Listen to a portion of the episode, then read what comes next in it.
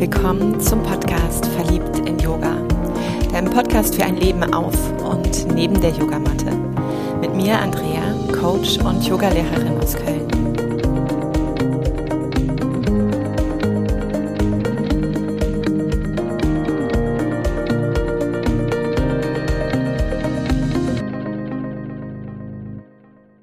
Heute mag ich ein Thema mit dir teilen, was mir ganz besonders auch am Herzen liegt, einfach weil ich es ein Stück weit zu meinem Lebensmittelpunkt gemacht habe. Und es geht um das Yin. Und einmal mehr das Yin ins Leben bringen. Ganz konkret an der Praxis des Yin-Yogas. Und vielleicht bist du damit schon in Berührung gekommen. Vielleicht warst du schon mal in einem meiner Kurse oder bei jemand ganz anderem und durftest dich leiten lassen durch vielleicht eine Form von Stille oder Langsamkeit. Vielleicht aber ist es auch etwas, wo du noch gar nicht hingeschaut hast oder es erstmal auch mit einer Bewertung von uh -huh, mm -mm nicht für mich, abgestempelt hast. Warum es mir so wichtig ist. Vielleicht auch gerade in dieser Zeit. Wenn ich mich momentan durch diese Stadt, ich wohne in einer Großstadt, ich wohne mitten in Köln, bewege, dann erlebe ich also ganz platt formuliert, den Krieg auf der Straße.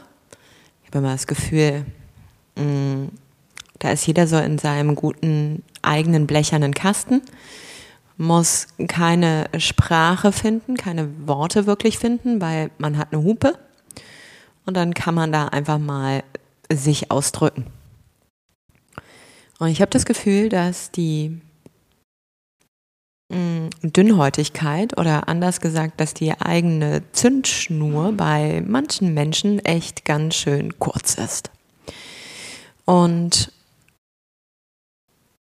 dass eben diese Form von Aggressivität oder aber auch, ja, manchmal auch Gewalt, mm, etwas wirklich ist, was auf dieser Straße ausgetragen wird und am Ende doch einen ganz anderen Ursprung hat. Und so durfte ich heute zum Beispiel in der Straßenbahn eine Szene erleben, wo ein angetrunkener Mensch keine Maske dabei hatte und sichtlich auch nicht folgen konnte, als der Fahrer zu ihm ging und ihn mehr oder weniger anschrie und uns dann als die, die drumherum saßen, wissen ließ, es ist so schade, dass man manchmal keine Gewalt anwenden darf.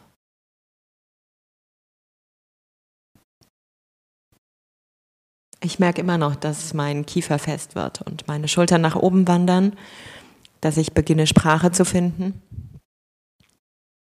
Auf eine Art, die ruhig ist.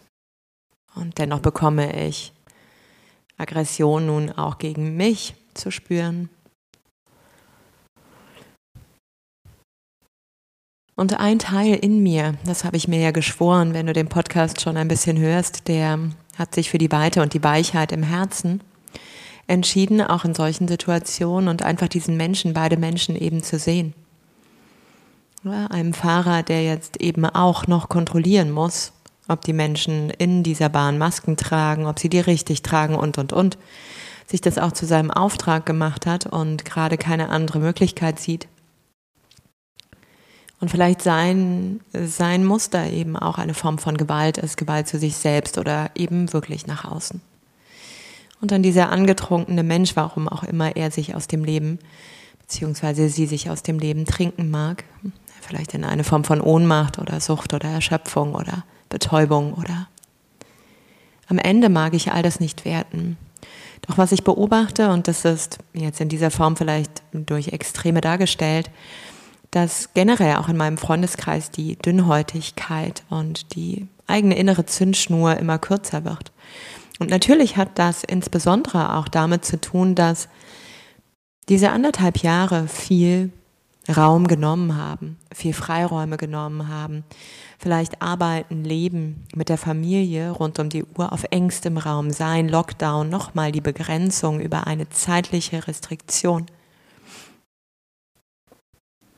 Und ja, wann immer uns der Raum fehlt, ganz klassisch in der TCM, Lebergallenblase, die Wut, die Dünnhäutigkeit, die Gereiztheit, das aus der Balance kippen, aus der Harmonie kippen, das manchmal wild um sich schlagen oder das Versuchen zu unterdrücken, wenn diese Gefühle von Wut auftauchen, dieser Zorn, wenn man keine andere Möglichkeit hat, als zu mm, eben das nicht nach außen zu zeigen, weil das doch das erlernte Muster ist und dann merkt, wie sehr Verspannungen da sind. Und wenn dann so ein i-Tüpfelchen kommt und am besten eben nicht mit den Liebsten, wo die Konsequenzen dann nicht so groß sind, dann wirklich um sich schlägt, wildtobend und zerstörerisch. Ganz ehrlich, wenn du all das betrachtest, dann sei dir sicher, jede und jeder von uns erfährt derzeit und sicherlich unter dem, was im Außen auch gerade noch ist, die eigenen Formen von Traumata. Ein Nervensystem, was sich gerade nicht regulieren lässt und vielleicht in einem Ampelmodus in Dauerrot unterwegs ist, gar nicht mehr die Phasen kennt, wo du etwas mehr Handlungsfähigkeit erfährst, etwas mehr in diesem Modus bist, wo du vielleicht angenehm angeregt, angespannt bist, aber nicht in so einer Form, wo Alarm, Alarm, Alarm ist. Und die allerwenigsten, die ich gerade sehe oder antreffe, die wirklich ganz immer wieder auch zwischen ja, so einem gesunden Gelbton der eigenen inneren Ampel auch mal runter in diesen Grünzonenbereich von Entspannung und Regeneration gehen. Und dass ich diese Zeit auch nehme. Und was kann jetzt Yin? Was kann jetzt Yin hier wirklich auch leisten? Wenn du da einen Zugang hast, ja, ich mag gar nicht alle bekehren, das wäre überhaupt nicht meine Absicht. Doch wenn du dir vorstellst, wir arbeiten mit dem Körper im Yin-Yoga, wir schaffen Druck und Zug um das fasziale Gewebe, ehemals Bindegewebe, so wird es mein Oma nennen, ganz liebevoll mh, mm, anzuregen, anzusprechen, als würden wir da hinein telefonieren. Und dieses Bindegewebe hat jeden Moment in deinem Leben abgespeichert. Das ist wirklich dein großes Kommunikationsnetzwerk. Das ist so dein großes Körpergedächtnis. Und dann kann es entstehen, wenn du in so einer Position bist, dass du vielleicht anfängst zu zittern, ohne zu wissen warum. Weil sich da etwas in dir entlädt. Mega, ganz ehrlich, ich feiere das, weil diese Überspannung, die du an diesem Ort, in diesem Fleckchen in deinem Körper aufgestaut hast, weil die vielleicht in einem Moment, wo du Schock erfahren hast, nicht raus durfte, weil du es dir nicht erlaubt hast oder für jemand anderen mehr in der Kraft und Verantwortung sein musstest, all das löst sich. Und manchmal schickt dir sogar das Körpergedächtnis dieses Bild die Erinnerung. Vielleicht laufen auch ein paar Tränen nochmal über deine Wangen. Und dieses Bild, diese Erinnerung kommt, wenn sie wichtig ist für dein Leben. Das ist so mein Konzept, darauf vertraue ich. Manchmal heult man sich aber auch einfach ganz liebevoll auf dieser Matte, in dieses Kissen, in diese Decke und ich fühle danach ganz oft so mehr Freiheit, mehr Freiheit um mein Herz, mehr Leichtigkeit, auch wenn meine Augen vielleicht so ein bisschen erschöpft sind, ohne aber zu begreifen, was das vielleicht gerade war. Auch das heißt Vertrauen und Hingabe an den Körper. Ah, da ist gerade nicht so die Kontrolle da. Aber manchmal entsteht eben Heilung ja auch. Ah, du pflegst deine Wunden ja auch nicht 24 Stunden. Die entsteht auch, wenn du dem Körper vertraust, dass der in die Wundheilung geht. Also wieso nicht auch mit diesen seelischen Wunden?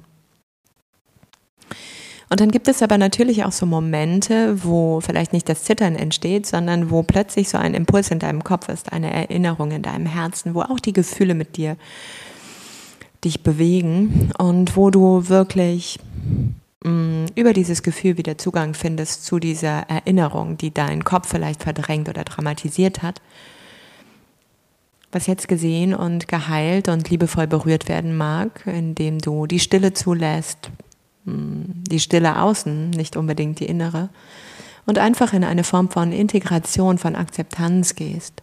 Ja, diesem, okay, das war, das ist, oh krass, ja. Ha, kann ich damit sein? Natürlich gibt es im Yin auch Erinnerungen, je nachdem, was du alles in dir trägst. Und da schließe ich mich nicht aus. Ich glaube, ich bin eine wunderbare Wundertüte, egal wie viel Praxis ich schon mache. Ich lerne und lerne und lerne immer noch, immer noch mehr über mich selbst und aus mir heraus und bin manchmal überrascht über ja, das, was ich erinnern darf. Und bin da aber neugierig, jetzt nicht so in Angst, mm, sondern wirklich neugierig mir selbst gegenüber. Und diese, diese Wundertüte, dieses dich selber wieder ablegen auf der Matte und vertrauen, diese Akzeptanz, die du etablieren darfst, diese Integration, das ist für mich ein ganz, ganz großes Geschenk für diese Zeit, denn dadurch laufe ich nicht weg oder verdränge, ich äh, sammle nicht Gefühle an oder staue sie auf, sondern ich kann ganz klar mit ihnen sein. Und es entsteht etwas mehr Heilung in mir, etwas mehr mh, Ganzheit, Vollständigkeit. Und das ist etwas, das ist mein Zugang neben ein paar anderen an denen ich dich erinnern mag. Wenn du merkst, dass diese Zeit vielleicht etwas mit dir macht, was du nicht selber ganz so verdauen kannst. Und sicherlich auch das ein oder andere, was hier auf der Matte entsteht, braucht danach vielleicht eine professionelle Betreuung. Nicht die des Yoga-Lehrenden, sondern vielleicht wirklich eine Therapie. Weil dieser Moment wieder in dein Gedächtnis und in dein Herz kommt. Und auch das finde ich, in meiner Wirklichkeit ist das vollkommen in Ordnung. Denn lieber die inneren Flecken und Wunden heilen, als nach außen wie ein. Zwar vielleicht von Optik her mega akkurat, vielleicht richtig sexy Mann, Frau durch die Welt zu schweben, wandeln und sein, aber dafür mit einer Hülle und Fülle von den eigenen Dämonen. Also wenn, wenn ich mir jetzt vorstelle, okay, hey, Ne? Du kannst hier auf dieser Matte sein und nimmst dir diese Zeit, dann entsteht da so viel Harmonie, so viel auch Ausgeglichenheit. Manchmal über ein paar Stunden, manchmal direkt. Dass du wirklich bereit bist, das, was das Außen gerade an dir zerrt, das, was du vielleicht an Schwingung mitnimmst, an Wahrnehmung mitnimmst, dass es dich gerade zerreißt oder auch verrückt, dass du nicht vielleicht dein altes Muster bedienst und es wieder von neuem verdrängst, denn unterdrückter Schmerz wird irgendwann dich einholen, da sei dir sicher, sondern dass du es jetzt angehst, weil du es dir wert bist. Und weil ganz ehrlich, Liebes, irgendwann kommt der nächste Spaß des Lebens und das nächste Drehbuch. Und wer weiß, welche Rolle du dann darin spielst. Und wie wäre es, wenn du jetzt dieses hier schon mal anpackst und angehst?